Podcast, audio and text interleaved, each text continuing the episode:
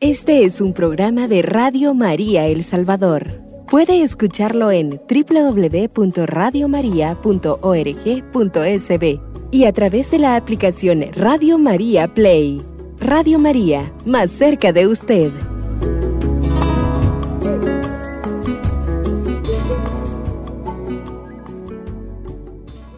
Bienvenidos amigos nuevamente a su programa Madre Mía, Estrella del Firmamento. Y bueno, vamos a darle eh, continuidad a lo que habíamos iniciado en el programa anterior, aunque tenía otro tema. Estaba, en el programa anterior hablábamos de María y la letanía lauretiana. Bueno, al darme cuenta eh, la cantidad de experiencias que se obtienen de cada vocación dentro de esa letanía es que eh, he podido visualizar o, resumir más bien lo admirable y la riqueza que tiene cada una de esas advocaciones. Entonces, he decidido que en los siguientes programas veremos eh, las explicaciones de cada una de ellas. Y en esta ocasión eh, quise empezar por esta misma. El programa, como bien lo anunciaron, o como bien está anunciado, dice María la Casa de Oro. Pero podría ser también por qué le llamamos a María Casa de Oro.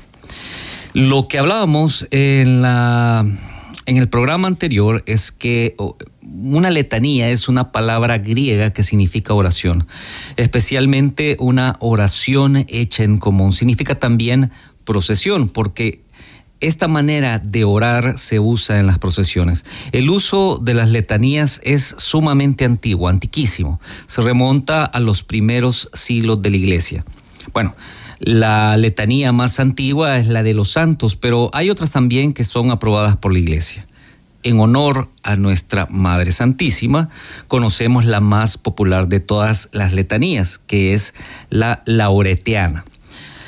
Eh, en ese sentido, eh, esta letanía lauretana eh, es lo que empezamos a explicar en el programa anterior y me quiero enfocar en esta ocasión sobre esta vocación, como dije al inicio. Eh, estas reflexiones, eh, quiero anticiparme, han sido tomadas por un sacerdote, reverendo Thomas Flynn, de, que él falleció en 1919, y también por algunos columnistas católicos eh, muy reconocidos en Nueva York. Luego, aunque es difícil imaginar el carácter sagrado interior de María, todavía es más difícil darse cuenta de su dignidad exterior como Madre de Dios. Entonces, lo que necesitamos entender es la naturaleza de Dios, que es todopoderoso, y de comprender lo infinito de su divina perfección. En este sentido, eh, podríamos decir que como un diamante que revela sus múltiples facetas al ser golpeado por la luz, por lo que es eh, esta colección de títulos marianos conocidos como la letanía eh, lauretiana o también la letanía de Loreto, cada uno de sus títulos de nuestra Santísima Madre conserva en esta colección venerable, Parece a primera vista que a, lo que vemos, a lo que se escucha, ofrece un único punto de visualización, de entendimiento, pero precisamente el objetivo de estos programas, eh, del anterior en adelante, es eh, meterse en una inspección más cercana. Nos encontramos con que son títulos múltiples, revelados más y más de la gloria de María y que además son prerrogativas que dan luz sobre todos ellos. Eh, Casa de Oro o Domus Aurea es uno de los títulos bellísimos. Y quiero empezar anticipándome que tendré que eh, hacer muchas referencias al Antiguo Testamento y dar lecturas al respecto para poder comprender esta advocación sobre Casa de Oro. En el mundo antiguo, nosotros sabemos, como ahora, el oro es, era un símbolo de valor, lo que representa una cosa cuyo valor no puede ser casi superada, ¿no? Eh, en la idea de lo precioso y, fue encontrando así en el tiempo en los templos y en las casas eh, de la gente que tenía, que podía obtener el, oro, ¿no? Es decir, antiguamente en la casa de los ricos. Al igual que con algunos de los otros títulos más interesantes de la letanía de Nuestra Señora, Casa de Oro encuentra sus orígenes, su génesis, precisamente en el Antiguo Testamento. Eh, y más puntualmente en la descripción del templo magnífico construido al Señor por el rey Salomón, eh, que terminó en algún momento del año 953 a.C. Entonces, el, eh, el Antiguo Testamento, voy a, voy a dar una lectura sobre lo que dice 3 de Reyes, versículo 6, perdón, capítulo 6 al respecto. Y dice así, hizo también el oráculo en medio de la casa, en la parte interior, para poner ahí el arca del pacto de Yahvé. Ahora, el oráculo tenía 20 codos de largo, 20 codos de ancho y 20 codos de altura. Y él lo había cubierto y lo cubrió de oro purísimo. Y el altar también cubrió de cedro. Y la casa antes de que el oráculo cubrió de oro purísimo, se le prendió las placas con clavos de oro. Y no había nada en el templo que no fue cubierto con oro. Todo el altar del oráculo cubrió también con oro.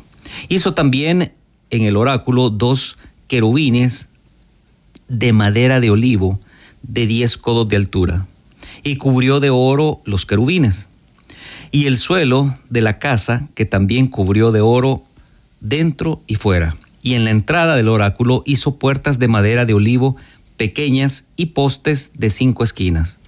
Y dos puertas de madera de olivo, y talló en ellas figuras de querubines y figuras de palmeras, y proyectó las tallas.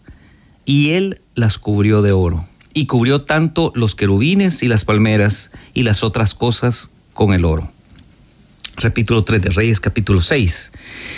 Ahora, podríamos decir que por qué habría tanta abundancia de oro utilizado en la construcción de este templo. Y precisamente Salomón mismo nos da la respuesta. Él, dice, él, él dijo, yo propuse construir un templo al nombre de Yahvé mi Dios, como el Señor le habló a David mi padre, diciendo, tu hijo, a quien yo pondré en el trono en tu lugar, él edificará una casa a mi nombre. Esto es esto lo podemos encontrar en 3 de Reyes capítulo 5 versículo 5. Entonces, el templo de Salomón fue construido de tal manera por la misma razón que eh, las iglesias católicas en muchos muchos periodos de tiempo fueron diseñadas para ser un lugar de belleza, eh, donde el silencio, la sombra, el arte se combinan para llamar la mente de los fieles lejos de lo mundano por un monumento, lo mejor para hablar y escuchar a Dios. En pocas palabras, que fueron construidas como viviendas terrenales eh, por Dios Todopoderoso. Cuando el templo de Salomón fue dedicado por fin, este fue un día de regocijo. Vamos a ver, nos vamos a enfocar sobre el templo de Salomón siempre eh, prometiéndoles considerar para llegar al, tema de, esta, de este día. En 3 de Reyes, capítulo 8, versículo del 2 al 6, dice lo siguiente, en el día que fue eh, dedicado, por fin el día de, de, regocijo, cuando el templo de Salomón se dedicó, ¿no? Dice así, y todo Israel se juntaron al rey Salomón en el día de la fiesta, en el mes de Etamín. Este es el séptimo mes. Y todos los ancianos de Israel y los sacerdotes tomaron el arca y el arca de Yahvé y el tabernáculo del testimonio y todos los vasos del santuario que estaban en el tabernáculo. Los sacerdotes y los levitas los llevaron. Y el rey Salomón y toda su multitud de Israel que se había reunido con él, se fue con él delante del arca y sacrificaron ovejas y bueyes que no pudo contar ni numerar. Y los sacerdotes metieron el arca del pacto de Yahvé en su lugar, en el santuario del templo, en el lugar santísimo, bajo las alas de los querubines. Tres de Reyes, como les repito, capítulo 8, versículos del 2 al 6. Entonces, solo entonces, después de que el templo había sido cuidadosamente diseñado y construido con los mejores materiales disponibles, eh, que podríamos decir que es una verdadera cámara de oro, después de tantos preparativos necesarios se han realizado, que se realizaron y el arca de la alianza residido dentro de sus muros que el mismo Dios vino a habitar en la casa. Fíjense qué interesante esto, porque eh, cuando dice que el mismo Dios vino a habitar en la casa, lo podemos encontrar en 3 de Reyes siempre, capítulo 8, versículos del 10 al 13. Dice lo siguiente, y aconteció que cuando los sacerdotes salieron del santuario, que una nube llenó la casa de Yahvé y los sacerdotes no pudieron permanecer para ministrar por causa de la nube, porque la gloria de Jehová había llenado la casa del Señor. Entonces dijo Salomón, Yahvé ha dicho que él habitaría en una nube. Edificio he construido, una casa para tu morada, para hacer más firme tu trono para siempre. Esto es lo que dice eh, estos versículos del Antiguo Testamento. Entonces podemos considerar la posibilidad de la Santísima Virgen como un templo que se preparó para recibir el Dios vivo, el mismo Dios que había llenado la casa de Yahvé en la época del rey Salomón. Ella también fue diseñada para honrar a su Señor, hacer una vivienda apta para la deidad eterna. El templo original, entonces, fue cubierta de oro por todas partes. El oro, por lo tanto, es un símbolo de pureza. Eh, para matizar, digamos, algo, eh, es para liberarse de las impurezas, para perfeccionarla, para eliminar de ella todo lo que sea vulgar u ordinario. Entonces, a través del privilegio de la Inmaculada Concepción, los primeros frutos del sacrificio de que fueron los primeros frutos del sacrificio de nuestro Señor en el Calvario, María se mantuvo libre de la mancha del pecado original. Podríamos llamarlo así, refinada en la forma imaginable más sublime, porque no fue limpiada de la inmundicia del pecado original, pero en realidad fue preservada de contraer cualquier tal mancha en su alma perfecta. Por lo tanto, se convirtió en una digna morada para la sabiduría eterna. Se estaba haciendo, eh, llamémoslo de esa manera, según las palabras de San Buenaventura. San Buenaventura, allá por el año de 1274. Él escribió lo siguiente, y es sumamente interesante, ya para el siglo XIII.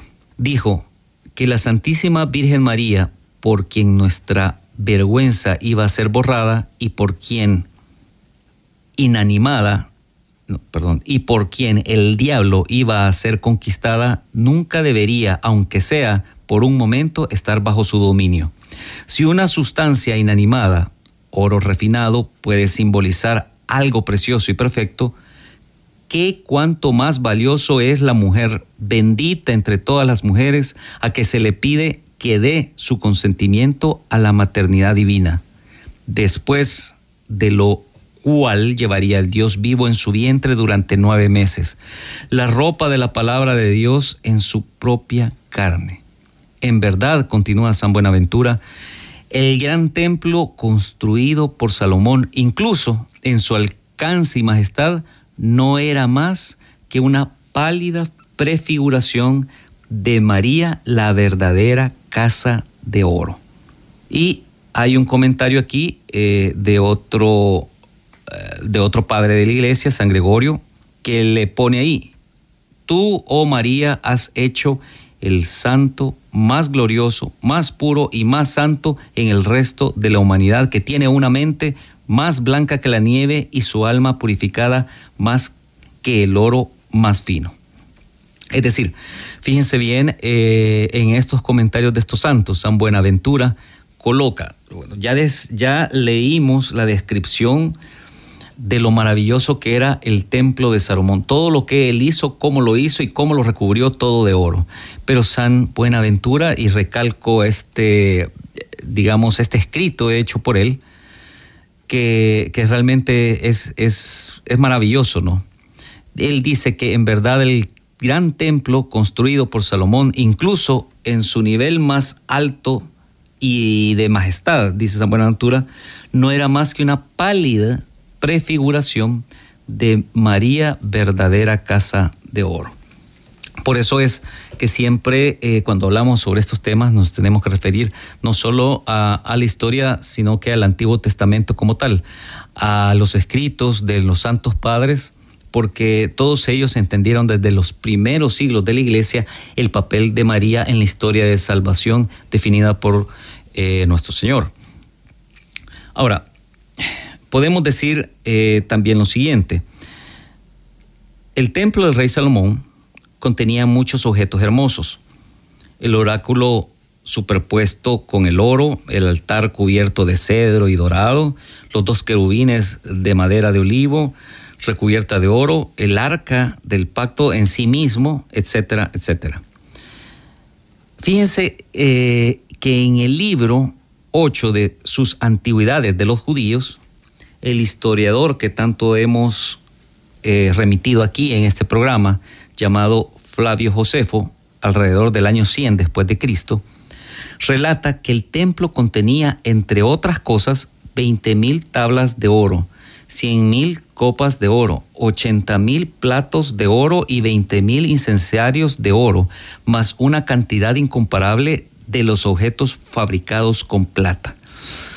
En este sentido, el templo fue realmente un almacén de cosas preciosas, un depositario de todo lo que estaba destinado a ser agradable a Dios. Repito, estos fueron datos por el historiador que ha sido muy válido para, toda la historia de, Occidente, Fabio Josefo, que lo escribió alrededor del año 100. Él, dice todo lo que tenía el templo eh, eh, en aquella época. Entonces, la Santísima Virgen, al igual que en templo, es también una fuente de todo lo que es agradable a Dios. Ella es la llena de gracia y en su hermosa alma no se puede encontrar nada que no brilla con la pureza, la caridad, la fe y un amor ardiente por Jesucristo. El angélico Santo Tomás dice que todas las cosas que son ordenadas por Dios para ser santos y libres de mancha, lo menciona más bien de esta, de esta manera. La santidad consiste en atribuir a las cosas que son ordenadas por Dios. De ahí que cuando David estaba planeando el templo de Jerusalén, en una escala de magnificencia, de magnificencia, responde que una casa no está preparada para el hombre, sino para Dios. Cuánto más razonable entonces es suponer que el arquitecto soberano que destina a María para ser la madre de su Hijo, adornada su alma con todos los dones más preciosos, que ella podría ser una digna morada para Dios. Bueno, estas, estas últimas palabras, por supuesto, son de San Alfonso María de Ligorio en 1787, pero siempre hacen el paralelismo eh, todos los santos eh, y padres de la iglesia respecto al templo de Salomón. De ahí es que viene mucha relación respecto a que María sea, eh, como dije en las palabras en latín anteriormente, domus aurea, casa de oro, que tanto lo repetimos para quienes rezamos la letanía lauretana, este, este tipo de, de, advocación, pero a veces repetimos bastante de esas, que ese fue el objetivo desde el programa anterior, y a veces no sabemos exactamente qué significan, de dónde viene, por qué los padres de la iglesia colocan eh, este título a nuestra Santa Madre. Es dogma católico que María estaba llena de gracia divina desde el primer momento de su concepción.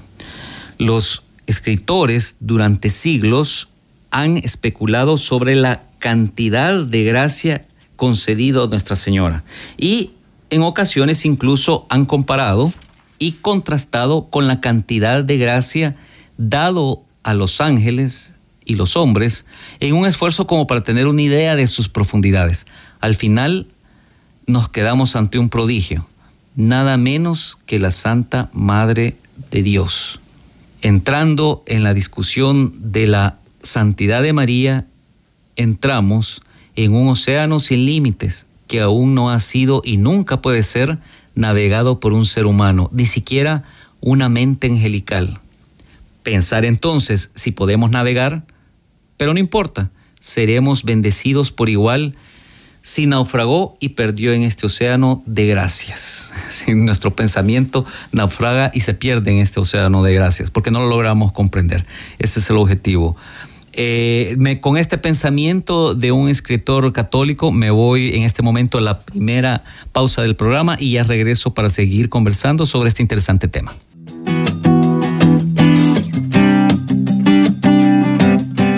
Radio María El Salvador, el podcast, cada vez más cerca de ti.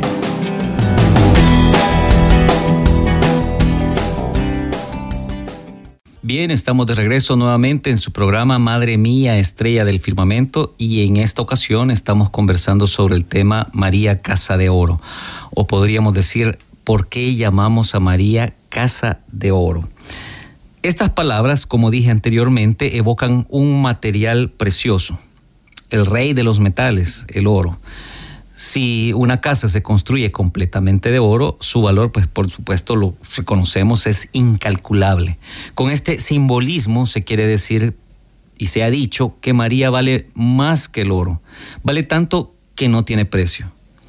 Entonces, Dios valora tanto a María que la ha hecho su madre y nos valora tanto a nosotros que la ha hecho nuestra madre. Y eso es un pensamiento muy importante. Aquí podemos comprender el amor de Dios por nosotros. La casa de oro se llama María de Nazaret y ella es nuestra madre. Tenemos que tener conciencia, plenitud sobre esta reflexión. Se le llama casa de oro para indicar la virtud. Llamar a Nuestra Señora casa de oro significa que ella es la casa en la que habitaron todas las virtudes como he dicho en la primera parte del programa.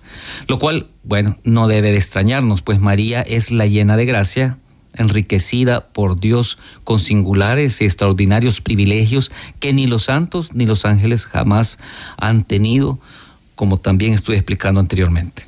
Llamar a María Casa de Oro es una comparación que está muy por debajo de la dignidad y de las virtudes de la Madre de Dios, pero no deja de tener el mérito de la justicia. ¿No se le puede llamar casa de oro a María cuyo seno fue el tabernáculo del Hijo del Dios vivo? Aquella que es la obra maestra de la omnipotencia, siendo el oro es el símbolo de la pureza, eh, cualidad del, que es puro, ¿no? A, eso se refiere el, e, e, este bello material. Es decir, aquel o aquello que está libre y exento de toda mezcla de otra cosa que no sea suya, que no incluye ninguna condición, excepción o restricción ni plazo y que está exento de imperfecciones. Por eso el simbolismo del oro, ¿no? Lo que es puro es lo que está en su estado original sin contaminación ni deterioro. Por lo tanto, María, que es por siempre pura y exenta de pecado, no merece el título de Casa de Oro. Entonces, ¿de qué partes consta esta Casa de Oro? Bueno, hay una reflexión muy bonita que, me ha agradado mucho y dice que el techo de esta casa es la caridad, los cimientos, la humildad. Los cuatro muros son las cuatro virtudes cardinales, prudencia, justicia, fortaleza y templanza. Además de esto, la fe de María es la puerta por la cual se llega a Dios. En lugar de ventanas encontramos la esperanza y confianza en Dios, porque así como por las ventanas entra la luz del sol, así por la esperanza entra la luz de la gracia al alma.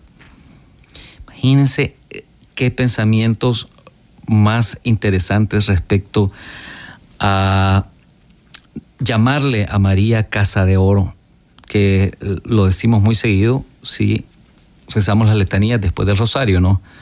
Fíjense bien qué bonito esto que acabamos de, de mencionar.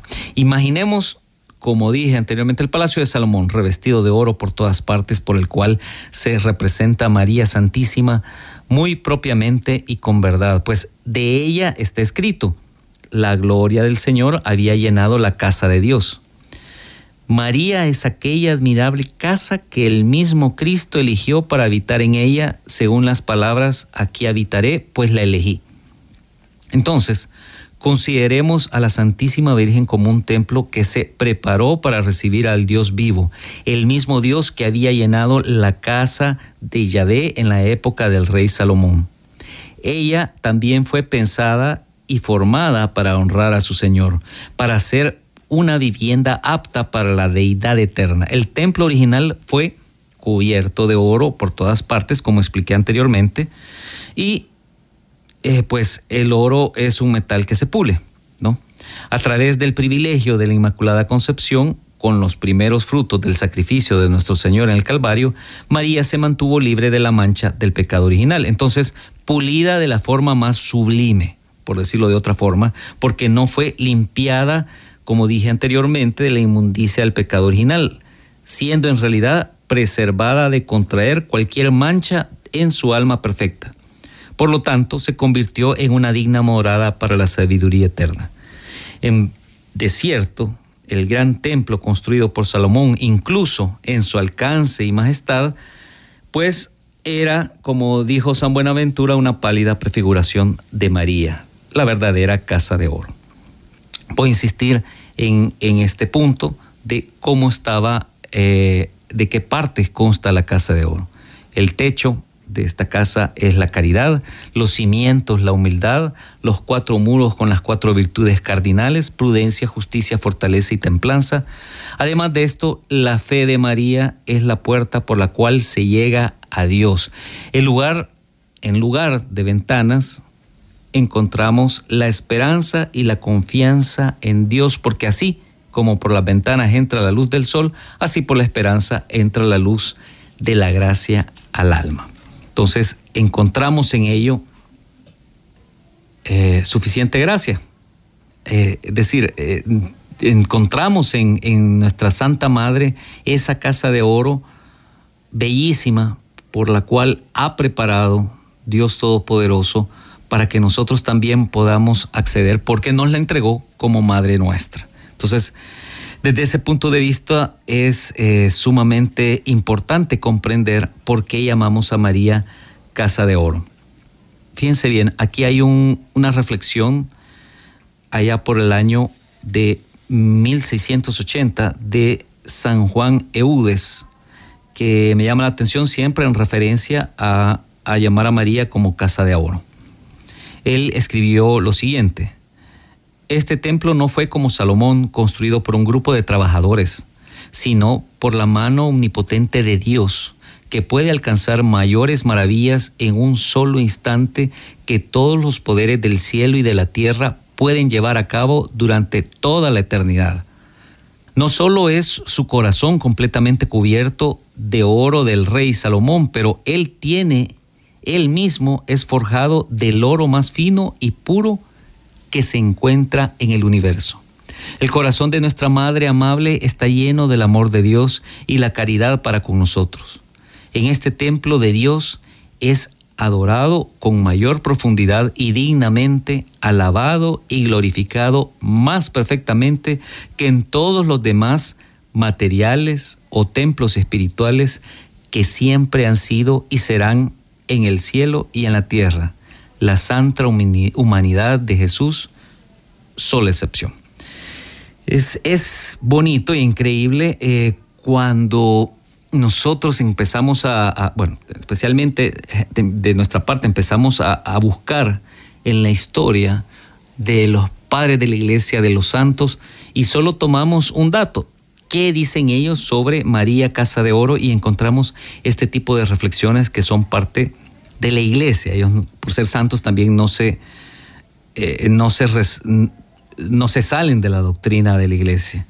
Y es lo que nos ha dado, o lo que encontramos en la riqueza de todo lo que conforma nuestra santa iglesia católica. Fíjense bien, cuando nosotros reflexionamos sobre por qué pertenecemos a la iglesia católica, tenemos que entender que es una riqueza espiritual que lleva más de dos mil años, estará cerca de dos mil años más bien, fundada por Dios, por Jesucristo nuestro Señor, y en la cual se ha extendido durante, por toda la tierra con infinidad de santos, personajes ilustres y venerables escritores e historiadores que nos transmiten qué es lo que sucedió con los cristianos de todos los tiempos.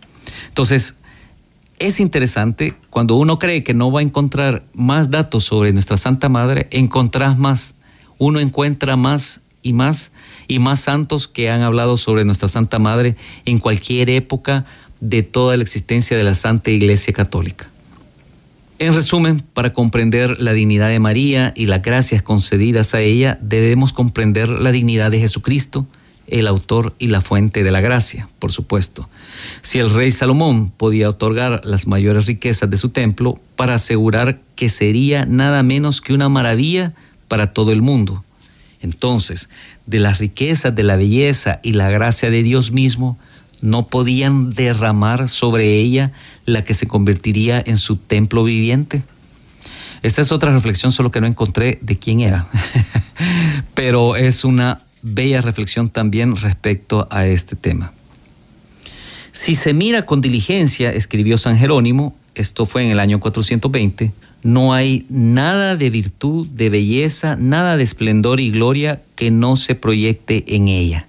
Y como no podía ser de otro modo para la dama singular que se convertiría en la primera hija de Dios Padre, madre de Dios Hijo y esposa de Dios Espíritu Santo, en verdad estamos en un terreno desconocido aquí.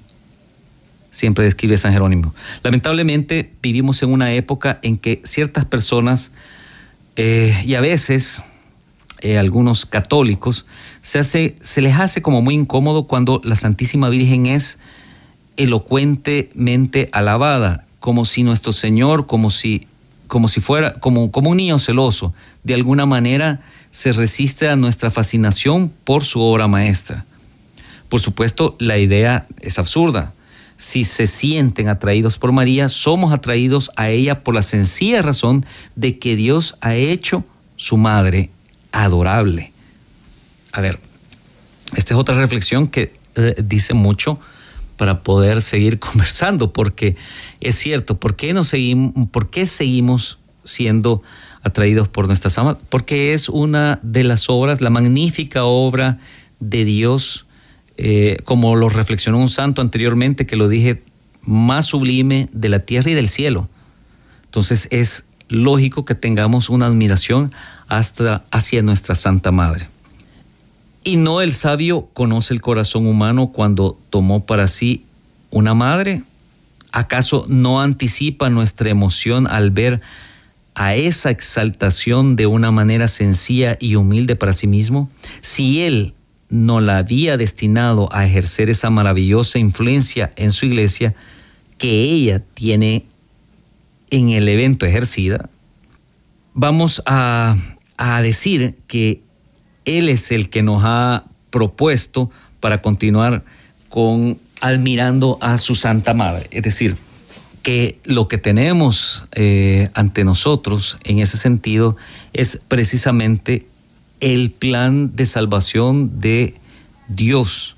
Y dentro del plan de salvación de Dios, sin duda alguna, uno de los personajes más exceltos y sublimes, puros, como acabamos de estar conversando, es nuestra Santa Madre.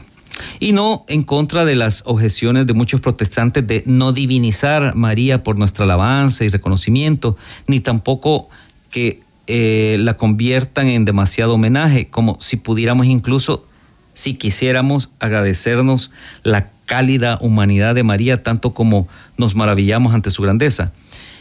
Ella es una reina, es cierto, y es el más grande que haya sido o nunca será, pero también es una madre, y no solo a la madre, pero nuestra madre. Es decir, a causa de su maternidad divina, la Virgen fue concebida sin mancha del pecado original y sabemos que nunca ha cometido cualquier tipo de pecado durante su vida por su latido del corazón inmaculado en el tiempo al sagrado corazón de su divino Hijo y la sola idea de rechazarlo, aunque sea por un momento, era completamente ajeno a ella. Fíjense bien, eh, en el concilio de Trento, en el año 833, se definió lo siguiente. Si alguno dijere que el nombre, una vez justificado, puede que el hombre, una vez justificado, no puede pecar más que a través de toda su vida, puede evitar todos los pecados, incluso los pecados veniales, excepto por un privilegio especial de Dios que la Iglesia tiene en lo que respecta a la Santísima Virgen. Sea anatema, finaliza. Es decir, que nosotros, este, una vez justificados, sí podemos eh, caer nuevamente. Entonces, lo que dice la Iglesia, con excepción de la Santísima Virgen, ella no entra en ese esquema. Eh, en este sentido, eh, podríamos mencionar también que en los cánones sobre la justificación escritas por, por eh, un notable, veamos aquí, dice, un notable, bueno, dentro del concilio de Tentro se define algún, algo de esto. Si alguno dijere que el justificado por las buenas obras que son hechas por él a través de la gracia de Dios y el mérito de Jesucristo, no verdaderamente merecen aumento de la gracia, la vida eterna y el logro de ese, de ese eterno de vida, sea anatema. Es decir, debido a que la Virgen eh, nunca podría haber llegado a la medida de la gracia que se encuentra en Jesucristo, Normalmente se ha señalado que María no poseía las gracias que Cristo poseía en el grado máximo absoluto en el que se puede poseer, sino en la plenitud relativa, es decir, en la plenitud adecuada y necesaria para ejercer su oficio de madre de Dios. Ahora, tal plenitud, por supuesto, es finita, se termina. Y, por lo tanto, la plenitud de la gracia de María era compatible con el crecimiento y aumento. En el momento de su concepción, María tuvo la plenitud de la gracia que le fue, que le, que le fue y que le correspondía como la futura madre del Salvador. En el momento de la encarnación, que poseía una plenitud mayor, un acorde con la verdadera madre de Dios. Y finalmente, en el último momento de su existencia terrenal, tuvo una mayor plenitud de la gracia, un saber que era que le corresponde como madre de Dios y reina de los cielos. Me voy a ir en este momento a la segunda pausa del programa y ya regreso para dar las conclusiones sobre este interesante tema. ¿Por qué llamamos a María Casa de Oro?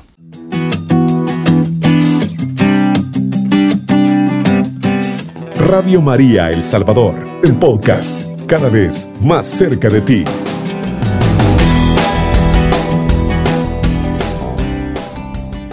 Estamos de regreso nuevamente en su programa Madre Mía, Estrella del Firmamento. Eh, estamos conversando del por qué le decimos a nuestra Santa Madre Casa de Oro. Voy a hacer una referencia para tener una amplitud respecto a este contexto y es respecto a que también le llamamos vaso espiritual en las letanías, ¿no? El primer sentido e inmediato y literal de la palabra vaso indica, pues bueno, eso, un recipiente de cualquier materia y forma, apto para recibir y retener cualquier cosa, especialmente líquida. Bueno, Así lo entendemos nosotros. En sentido más extenso y metafórico, la, pues, la Sagrada Escritura llama vaso a toda cosa, aún a la persona humana, porque toda criatura en las manos de Dios es como un vaso en la mano del alfarero. En las letanías, bueno, María es honrada tres veces con este nombre de vaso. Vaso espiritual significa pues persona o mujer espiritual. Dice Santo Tomás de Aquino que en la Sagrada Escritura los hombres pues son comparados a los vasos o se llaman vasos bajo cuatro aspectos. Por la constitución, el material, ¿no? El, por el contenido, por el uso para el cual sirven y por el fruto que traen. Entonces, por la constitución, esto es, por la materia y por la forma que el artífice le imprime, tanto más noble y precioso cuanto más preciosa es su materia. María vaso de oro, purísimo, bella y hermosa del alma, la más preciada perla, la gema inapreciable del universo. Dios trabajó esta materia con exquisito cuidado, arte y habilidad y le dio la más hermosa y preciada forma. Dios manifestó en esta singular criatura toda su sabiduría y poder infinito. Por su contenido, bueno, el vaso es tanto más estimable en cuanto que está más lleno Ninguna criatura, ni angelical ni humana, es más apreciable que María, dotada por la generosidad divina de gracias, dones y privilegios desde el primer instante de su vida. Llena la mente y el corazón de Dios, no menos que su purísimo seno virginal. Ella fue, después de la humanidad creada de Jesucristo, el vaso más grande y más capaz. Y tanto más estuvo llena de Dios, cuanto más perfectamente estuvo vacía de sí misma. Nosotros no estaremos llenos de Dios mientras estemos llenos de nosotros mismos, de nuestras ansiedades, de nuestros problemas, de nuestros egos, de nuestras vanidades, etc. Eso es sumamente importante. Liberémonos de nosotros mismos y tratemos de llenarnos de Dios. Por el uso, como decía Santo Tomás. Bueno, la nobleza del vaso se revela además por el uso al cual se destina. El uso más digno y más glorioso es al que fue predestinada la Virgen María. La divina maternidad es la cumbre de la nobleza y de la gloria. A este fin Dios ordenó todos los dones singulares del cuerpo y del alma, aquellos especiales privilegios y dones de los cuales la dotó para que fuera digna de concebir en su seno al verbo de Dios. Por el fruto, que era la otra cualidad que colocaba Santo Tomás. Esto es por las ventajas y los bienes que nos aportó ese vaso de elección.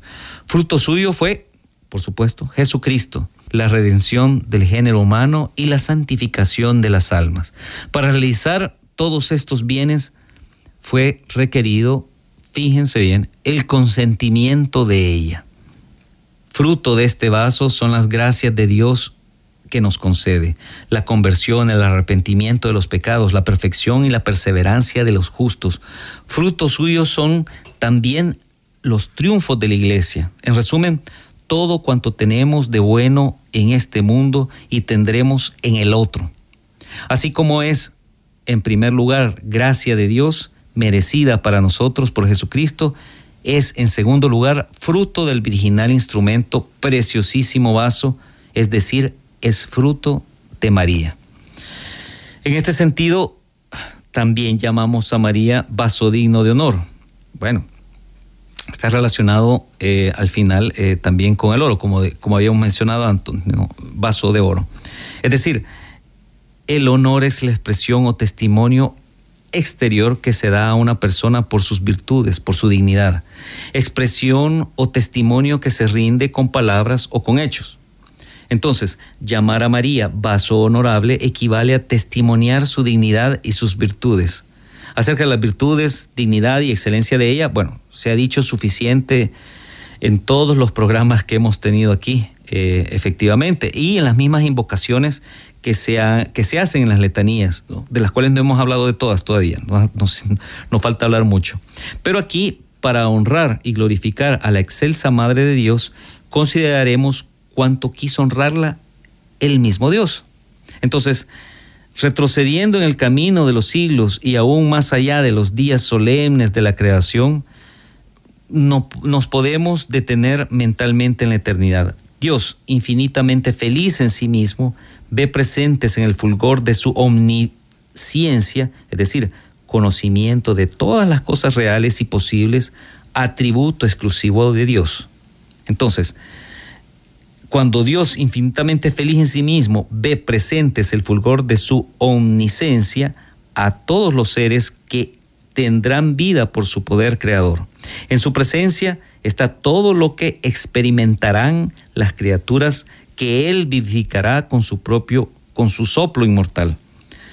Los seres humanos que vivirán en un contraste de luces y sombras, las sombras de la culpa con las que se irán manchando y las luces de la gracia con las cuales su misericordia divina los irá revistiendo. Y en esa luz de liberación que es el mismo Dios va a extender sobre la humanidad caída, resplandece ante sus divinos ojos el esplendor de todos los esplendores, la epopeya, por supuesto, de la redención. Y recibiendo luz y a su vez reflejándola como estrella de primera magnitud, una mujer, María, que será la Madre de Dios para darlo a la humanidad y redimirla del pecado.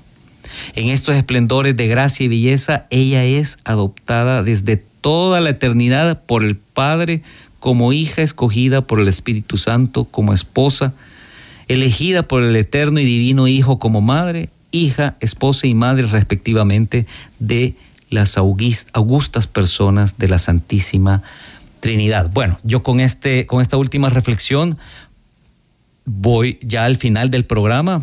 Creo que ya, llegamos a la, a la, hora, así que espero eh, que les haya interesado. No hemos terminado, seguiremos hablando sobre por qué le seguimos llamando a, María con todas estos títulos de la letanía, específicamente de la letanía lauretana, en los próximos programas. Espero que nos escuchen dentro de dos lunes, siempre a las 10 de la mañana, en su programa Madre Mía, Estrella del Firmamento. Conversó con ustedes su servidor, Manuel Elías. Este es un programa de Radio María El Salvador. Puede escucharlo en www.radiomaria.org.sb y a través de la aplicación Radio María Play. Radio María, más cerca de usted.